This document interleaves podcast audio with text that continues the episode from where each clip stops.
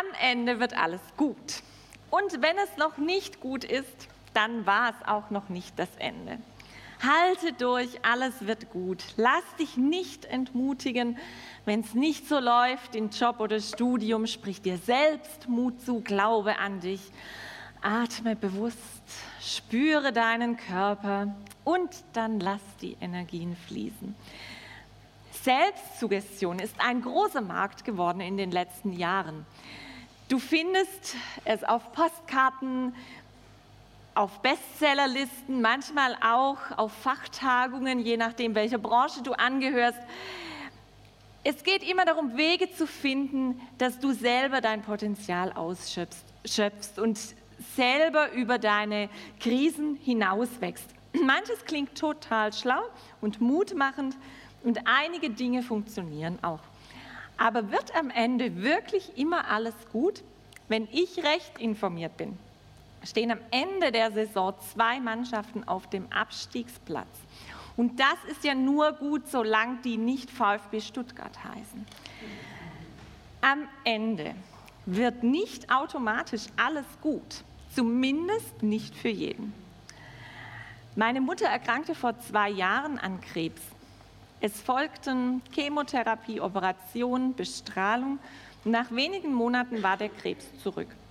Und wieder eine Chemotherapie und die Hoffnung auf einige gute Tage, Wochen, Monate. Die hatte sie dann auch im Herbst, aber vor Weihnachten kamen die Schmerzen zurück. Seither versuchen die Ärzte, sie irgendwie einzustellen, dass sie halbwegs schmerzfrei ist und es gelingt mal besser, mal schlechter.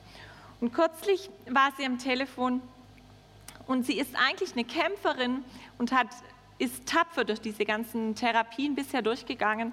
Aber da meinte sie dann, weißt du, wenn diese Schmerzen wiederkommen und einfach nicht aufhören, das macht mich so verrückt. Da will ich manchmal, dass es einfach vorbei ist. Was also, wenn ich es nicht schaffe, bis zum Ende auszuhalten? Ein Ende, das nur vielleicht gut ist. Wohin gehe ich mit den Fragen, die in den echten Krisen des Lebens entstehen, die nicht mit Postkartenweisheiten zu beantworten sind? In der Bibel gibt es ein wunderbares Buch, der Psalter, in dem diese Fragen auch gestellt werden. Und mir gefällt das Buch so gut, weil ich dort nicht nur Antworten finde, sondern Fragen. Herr, wo sind die Beweise deiner Liebe geblieben? Oder Herr, willst du dich für immer verbergen? Meine Erfahrung ist nämlich, dass ich in Krisensituationen jemanden brauche, der meine Not teilt und keine fertigen Antworten. Jemand, der mir Worte verleiht für den Schmerz, den ich fühle. Der ausspricht, was mich sprachlos macht. Der manchmal auch zu meinem Fürsprecher wird. Und so empfinde ich die Psalmen. Es sind Gebete mitten aus dem Leben. Sie verleihen mir Worte, die ich selbst nicht finde. An den Psalmen habe ich gelernt, dass es bei Gott keine falschen Fragen gibt. Dass er auch Wut aushält, dass er sogar unsere Rachegedanken aushält und unsere Zweifel sowieso. Rainer Maria Rilke schrieb in einem seiner Briefe, ich habe die Nacht einsam hingebracht und habe schließlich die Psalmen gelesen. Eines der wenigen Bücher, in dem man sich restlos unterbringt. Mag man noch so zerstreut und ungeordnet und angefochten sein. Wir schauen uns heute den Psalm 89 an und hören zunächst auf die Verse 39 bis 46. Und ich brauche auch noch meine Fernbedienung, die jetzt gerade mal hier vergessen. So. Aber du hast verworfen und verstoßen, hast Zorn erwiesen an deinem Gesalbten. Du hast preisgegeben den Bund mit deinem Knecht, hast entweiht zum Boden seine Krone. Du hast eingerissen alle seine Mauern, hast gelegt seine Festungen in Trümmer. Es plünderten ihn alle, die des Weges vorbeizogen. Er ist geworden zum Hohn für seine Nachbarn. Du hast erhöht die Rechte seiner Bedränger. Es haben sich gefreut alle seine Feinde. Auch hast du gewendet die Schneide seines Schwertes und ihn nicht aufkommen lassen im Kampf. Du hast ein Ende gemacht seinem Reinheitsglanz. Und seinen Thron hast du zu Boden geworfen. Du hast verkürzt die Tage seiner Jugend, hast um ihn gehüllt. Beschämung. Welche Bilder entstehen bei dir, wenn du diese Worte hörst? Ich hatte vor meinem inneren Auge sofort Kriegsbilder. Stuttgart im Jahr 45. Dann die aktuellen Krisengebiete. Nigeria, Gaza, Irak, Ukraine, Syrien. Bilder der totalen Zerstörung. Verworfen, verstoßen, preisgegeben, entweiht, eingerissen, in Trümmer gelegt, geplündert, zum Hohn geworden, zerschlagen, im Stich gelassen, ein Ende gemacht, zu Boden geworfen, die Tage verkürzt, in Beschämung gehüllt. Das sind die Verben aus den Versen 39 bis 46, die Zustandsbeschreibung. Unglaublich, wie viele Facetten der Zerstörung der Verfasser dieser Zeilen beschreibt. Da ist eine äußere Zerstörung. Häuser, die unbewohnbar sind. Festungen, die niemanden mehr schützen. Die Zerstörung richtet sich aber auch gegen den Menschen. Plünderungen geschehen. Die Eigentumsrechte werden nicht mehr respektiert. Menschen werden zum Gespött anderer. Sie werden ihrer Würde beraubt. Es ist von einem Kampf die Rede, vom Schwert. Menschen sterben oder sie altern vorzeitig. Ein Szenario, wie wir es im Grunde täglich in den Nachrichten sehen können, falls wir noch hinsehen. Klaus Kleber, einer der Moderatoren des Heute-Journals, hat vor wenigen Monaten gesagt, er könne sich nicht erinnern, wann es zuletzt auf dieser Welt so viele akute kriegerische Auseinandersetzungen gab. Es sind momentan weltweit 38 Kriege, 38 Mal eingerissen, in Trümmer gelegt, geplündert und ein Ende gemacht. Manchmal fühle ich mich angesichts dieser Bilder so ohnmächtig, dass ich einfach weiterzeppe. Aber das Leid lässt sich nicht wegklicken. Und die Menschen, die dem ausgesetzt sind, auch nicht. Nur weil ich zufällig in Europa geboren wurde und nicht in Südsudan. In Vers 40 ist die Rede von einem Bund, der gekündigt wurde. Ein zuverlässiges Bündnis ist zerbrochen. Wir hatten ja von September bis Weihnachten, ich weiß nicht, ob ihr euch erinnern könnt, die Predigtreihe zu David. Wie Gott den Hirtenjungen auswählt, König über sein Volk zu sein. Wie er ihn Schritt für Schritt dahin führt, ein guter König zu sein. Er bringt ihm quasi das Tagesgeschäft eines guten Königs bei. Unter Davids Herrschaft leben die Menschen in nie gekannter Sicherheit vor äußeren Feinden, aber auch in einem funktionierenden Rechtsstaat. Sicherheit und Recht sind die tragenden Säulen eines Staates bis heute. David gelang es in seiner Regierungszeit, ein starkes Königreich zu bilden und zu erhalten. Auf dem Höhepunkt seiner Macht übermittelt ihm der Prophet Nathan eine Verheißung Gottes. Ist nachzulesen im 2. Samuel-Buch, Kapitel 7, in den Versen 12 folgende. Ich kürze es etwas. Ich will einen deiner Söhne als Nachfolger einsetzen und seine Herrschaft festigen. Ich werde seinem Königtum Bestand geben für alle Zeiten. Ich will sein Vater sein und er wird mein Sohn sein. Wenn er sich gegen mich auflehnt, werde ich ihn strafen wie ein Vater seinen Sohn. Doch nie werde ich meine Güte von ihm wenden. Deine Nachkommen werden für alle Zeiten Könige sein. Niemand wird sie je vom Thron stoßen. Das ist Gottes Bund mit David, sein Versprechen. Deine Nachkommen werden für alle Zeiten Könige sein. Niemand wird sie je vom Thron stoßen. Aber die Realität des Psalmbeters heißt, du hast verworfen, verstoßen, hast Zorn erwiesen an deinem Gesalbten. Du hast preisgegeben den Bund mit deinem Knecht, hast entweiht zum Boden seine Krone. Die Entstehung des Psalms ist historisch nicht eindeutig nachzuweisen. Fakt ist, dass Davids Königreich schon 50 Jahre nach seinem Tod geteilt wurde in ein Nordreich und ein Südreich mit jeweils eigenen Königshäusern. Davids Nachkommen waren ähm, Könige im Südreich. Beide Königshäuser waren alleine natürlich wesentlich geschwächt gegen die Angriffe von außen.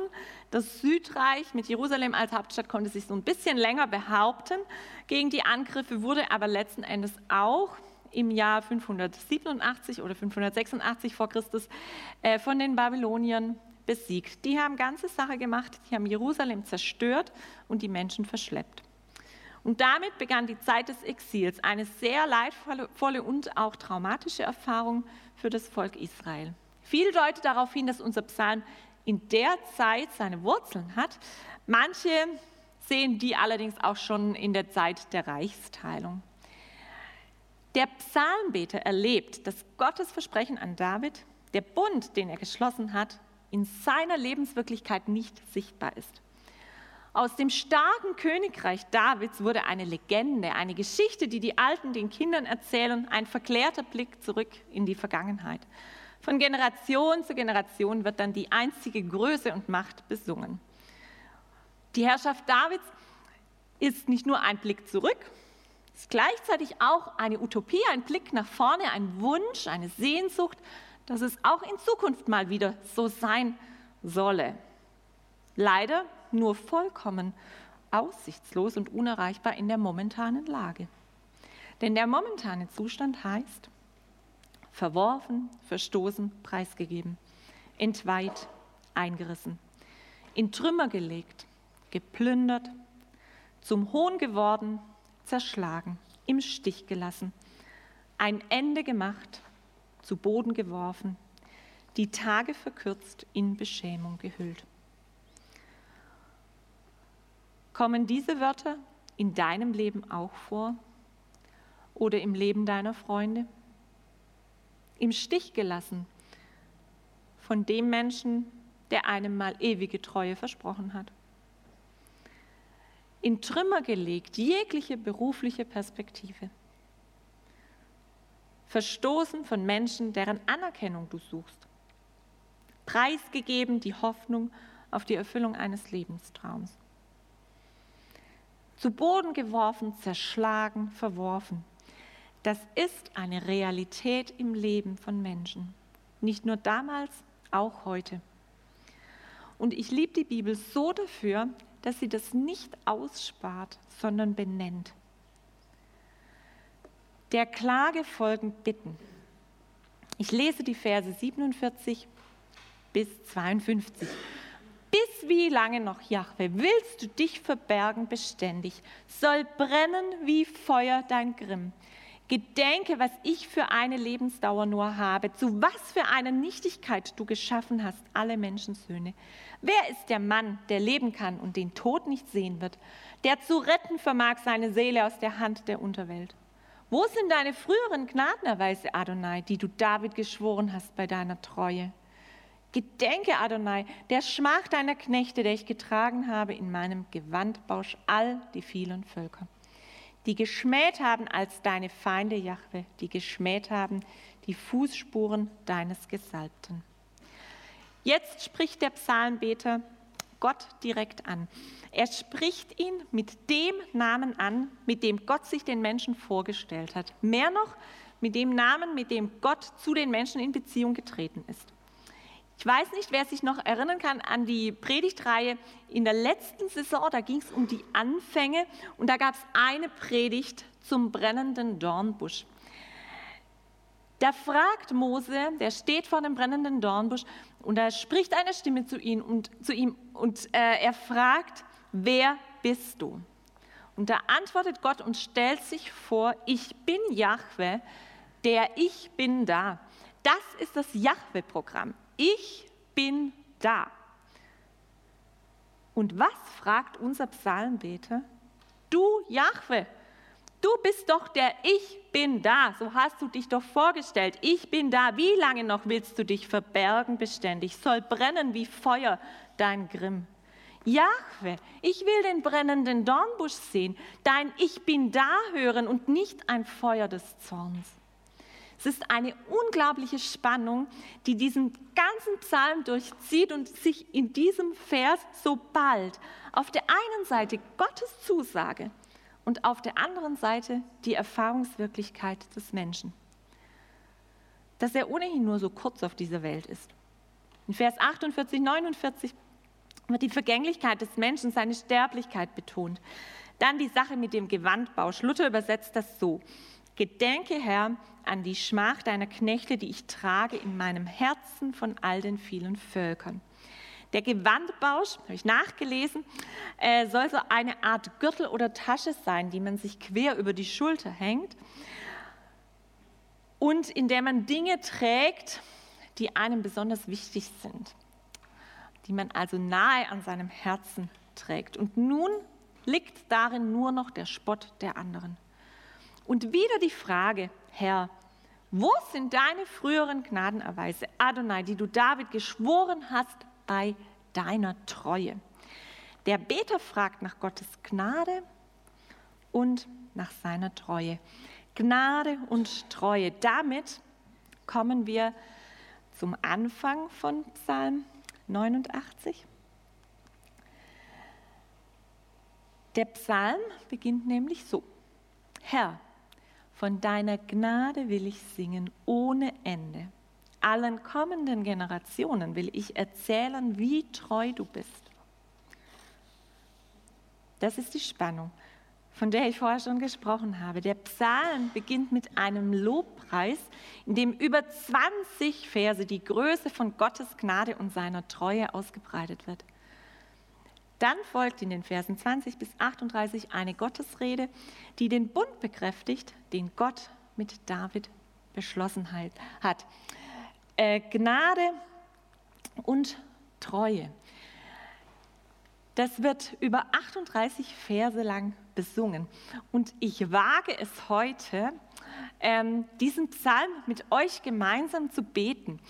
Denn das wurde mir in der Vorbereitung auch so wichtig, dass es dass diese Gebete für uns auch in der Bibel stehen, dass sie stärker in unser Herz rutschen. Und ich glaube, die rutschen ein bisschen tiefer, wenn wir sie auch mal aussprechen und wenn wir sie nicht nur still durchlesen. Und deshalb wage ich das, so einen langen Psalm mit euch zu beten. Aber ich glaube, dass ihr das hinkriegt und versucht es mal mit dem im Hinterkopf zu beten, was ich euch erzählt habe, welch, in welcher Situation der Psalmbeter war, als er diese Worte geschrieben hat.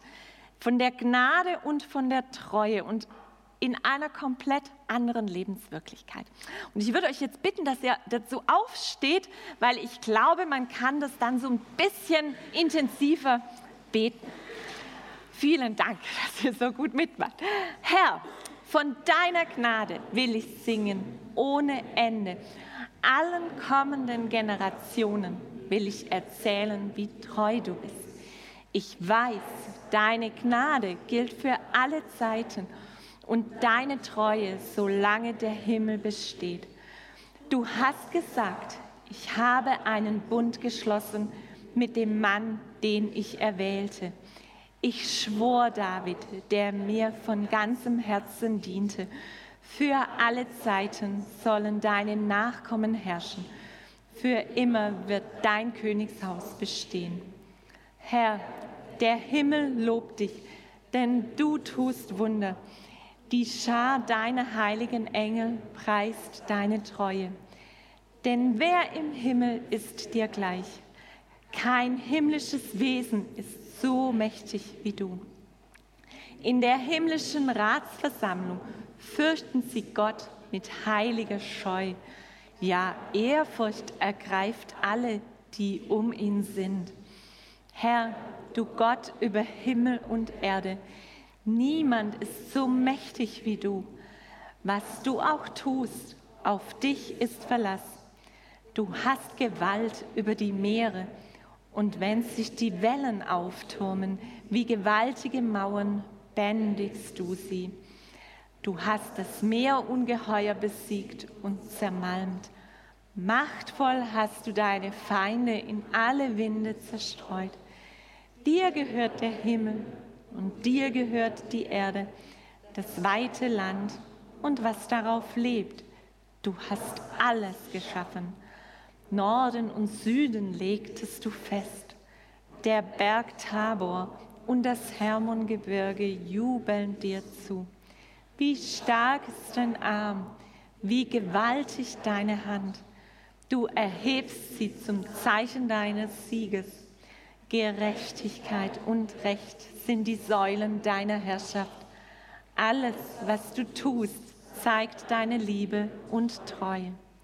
Herr, glücklich ist das Volk, das dich jubelnd als König feiert. Du selbst bist unter ihnen und bringst Licht in ihr Leben. Sie freuen sich jeden Tag über dich und sind fröhlich, weil du deine Versprechen hältst. Du allein machst sie stark. Durch deine Liebe gelangen sie zu Ansehen und Macht. Herr, du Heiliger Israels, dir gehört unser König, der uns beschützt. Gott, vor langer Zeit hast du in einer Vision zu denen geredet, die dir vertrauten. Du sprachst, ich habe mir einen jungen Mann aus dem Volk ausgewählt, den ich zu einem starken Helden machen will. David ist sein Name. Ihn habe ich gefunden und mit heiligem Öl zum König gesalbt. Ich werde ihn mit meiner Kraft begleiten Stark soll er werden, weil ich ihn stütze. Kein Feind wird ihn jemals überwältigen und kein Aufstand kann ihn stürzen. Vor seinen Augen werde ich seine Feinde niedermachen. Alle, die ihn hassen, will ich vernichtend schlagen. Immer will ich treu zu ihm stehen und durch mich wird er mächtig werden. Ich werde seine Herrschaft bis zum Meer ausdehnen. Ja, über die großen Ströme wird er gebieten. Wenn er betet, wird er mir sagen, du bist mein Vater, mein Gott, mein Fels, der mich schützt, mein starker Helfer. Und ich statte ihn mit allen Rechten eines erstgeborenen Sohnes aus ich mache ihn zum größten aller Könige der Welt. Für alle Zeit darf er wissen, ich bin ihm gnädig. Mein Bund mit ihm wird für immer bestehen. Nie wird sein Königsschlecht aussterben. Sein Thron wird bleiben, solange der Himmel besteht. Vielen Dank, ihr habt super mitgemacht. Gnade und Treue. Diese beiden Wörter springen förmlich entgegen aus diesem Psalm. Das deutsche Wort Gnade hatte ursprünglich die Bedeutung sich herabneigen, ein sich zuwenden zu einer Person, eine Gunst gewähren, ohne dass diese Person irgendetwas geleistet hätte. Gott hat sich uns zugewendet, das besingt dieser Psalm. Er besingt einen Gott, der sich interessiert für Menschen, für dich und für mich. Der unendlich große Gott schließt einen Bund mit Menschen. Der Psalmbeter verwendet tolle Bilder, Bilder, die Gottes Größe zeigen und aus dem Weltbild der damaligen Zeit entspringen. Da ist die Rede von himmlischen Wesen und von wilden Meeresungeheuern die Gott gehorchen müssen und Berge jubeln ihm zu und verneigen sich vor ihm, Bilder voller Mystik. Jetzt aber sprengt er das Weltbild der damaligen Zeit, denn eigentlich müsste so ein mächtiger Gott Opfer verlangen. Die Menschen müssten zittern vor ihm. So waren die Götter damals. Aber von diesem Gott wird gesagt, Vers 15, Gerechtigkeit und Recht sind die Säulen deiner Herrschaft. Alles, was du tust, zeigt deine Liebe und Treue, Herr. Glücklich ist das Volk, das dich jubelnd als König feiert. Nicht der Mensch muss die Götter glücklich machen und milde stimmen. Der mächtige Gott macht sein Volk glücklich. Er schließt einen Bund, der ewig ist und nicht abhängt vom Verhalten der Menschen. Ich lese noch ein Stückchen weiter. Vers 30, den hatten wir gemeinsam. Nie wird sein Königsgeschlecht aussterben, sein Thron wird bleiben, solange der Himmel besteht. Wenn aber seine Nachkommen meinem Gesetz nicht gehorchen und meine Weisungen in den Wind schlagen, wenn sie meine Gebote, äh, Ordnungen missachten und meine Gebote nicht halten, dann werde ich sie für ihre Treulosigkeit bestrafen und ihnen ihre Schuld mit Schlägen heimzahlen. Aber meine Gnade will ich David nicht entziehen. Meine Zusagen werde ich halten. Meinen Bund mit ihm werde ich niemals brechen. Versprochen ist versprochen. Ein für allemal habe ich einen Eid geschworen, ich der Heilige. Nie werde ich David täuschen. Seine Nachkommen werden für alle Zeiten den Thron besitzen. Ihre Herrschaft soll so beständig sein wie Sonne und Mond, die treuen Zeugen in den Wolken. Noch ein Weltbild wird gesprengt.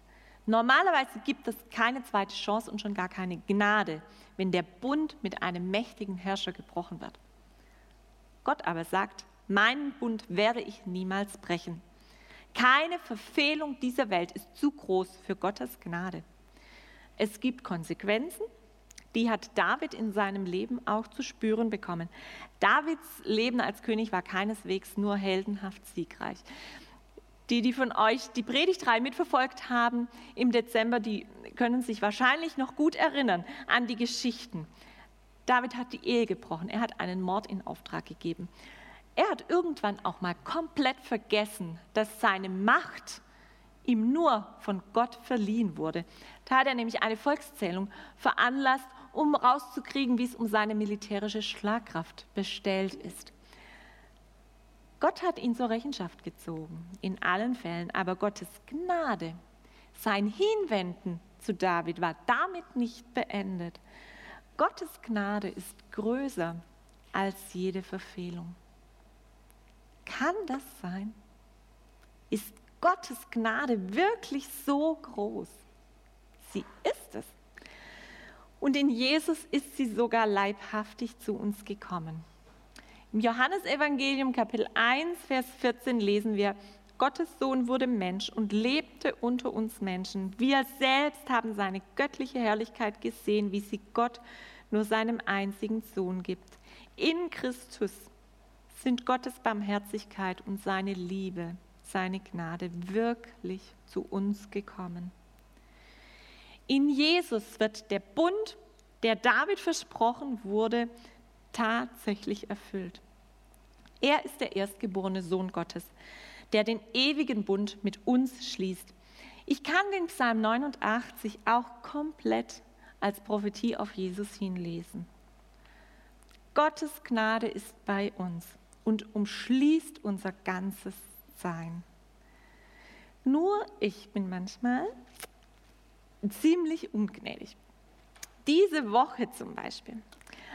Eigentlich koche ich ganz gerne Mühsam finde ich nur die Menüauswahl bei zwei Kindern, deren Vorliebe von äh, Milchreis jeden Tag bis Kartoffeln mit Radieschen jeden Tag gehen.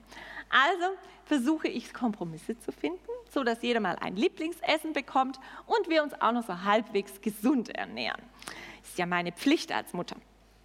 Und dann gibt es Tage, da schaffe ich es tatsächlich, dass keiner mein Essen mag am Montag. Und ich bin total ausgeflippt. Was fällt euch ein? Nur im Essen rumstochen, das gibt es überhaupt nicht. Und ja, also ich erspare euch äh, diesen Auftritt. Danke, dass auch ein paar lachen. Seid ein bisschen gnädig mit mir. Heute Morgen haben, glaube ich, alle Mamas laut gelacht.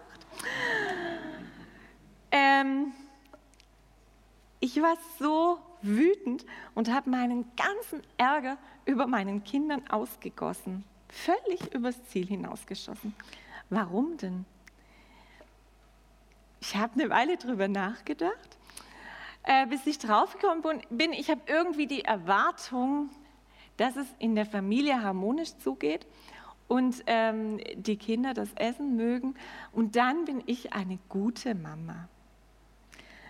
Am Montag war ich folglich keine gute Mama. In echt war ich keine gute Mama, weil ich meine Kinder zur Schnecke gemacht habe, anstatt einfach zu sagen, gut, esst wie viel ihr wollt, Abendessen gibt es um 18 Uhr, dann könnt ihr ja die Reste haben. Manchmal Manchmal muss man als Mutter schon Dinge verlangen, die den Kindern unangenehm sind. Zähne putzen, Nägel schneiden, Hausaufgaben machen und derlei. Das heißt Erziehung und ist nicht ungnädig.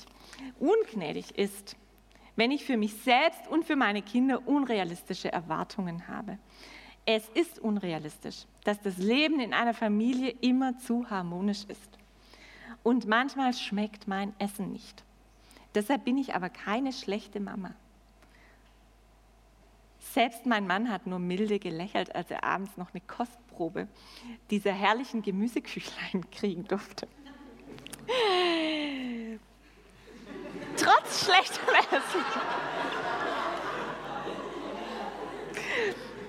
Ja, aber deshalb bin ich noch lange keine schlechte Mama und meine Kinder sind keine schlechten Kinder.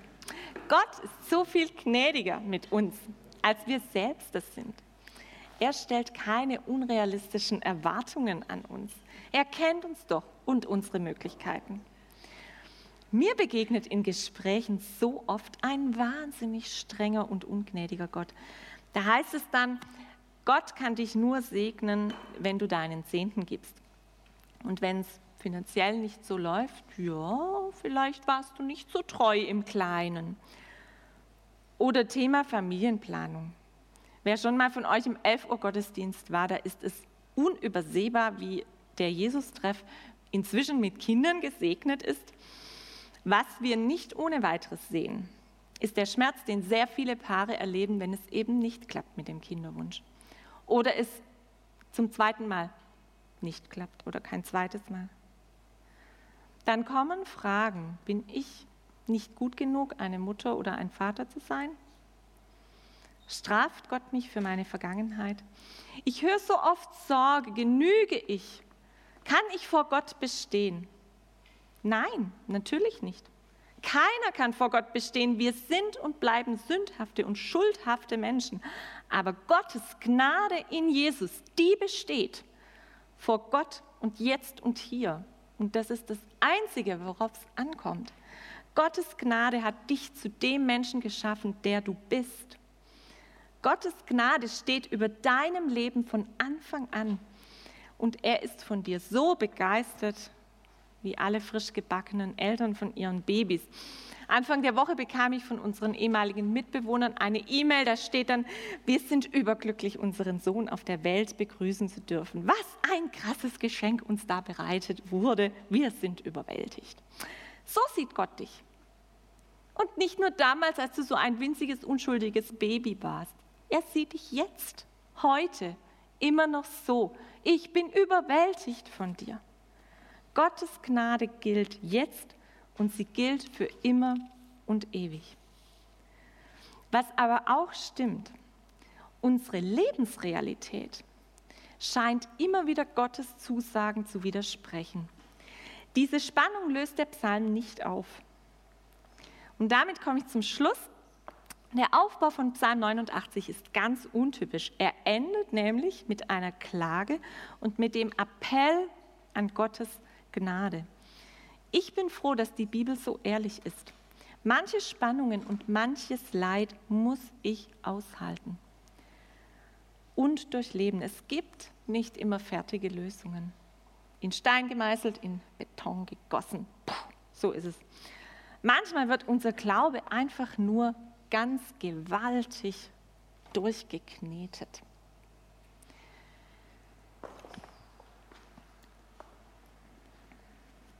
Aber es gibt einen Gott, der mitten in dieser Spannung ist. Und das will ich dir zum Schluss noch einmal zusagen. Am Anfang, am Ende und auch mittendrin, wenn die Spannung kommt, steht Gottes Gnade und seine Treue über deinem Leben. Amen.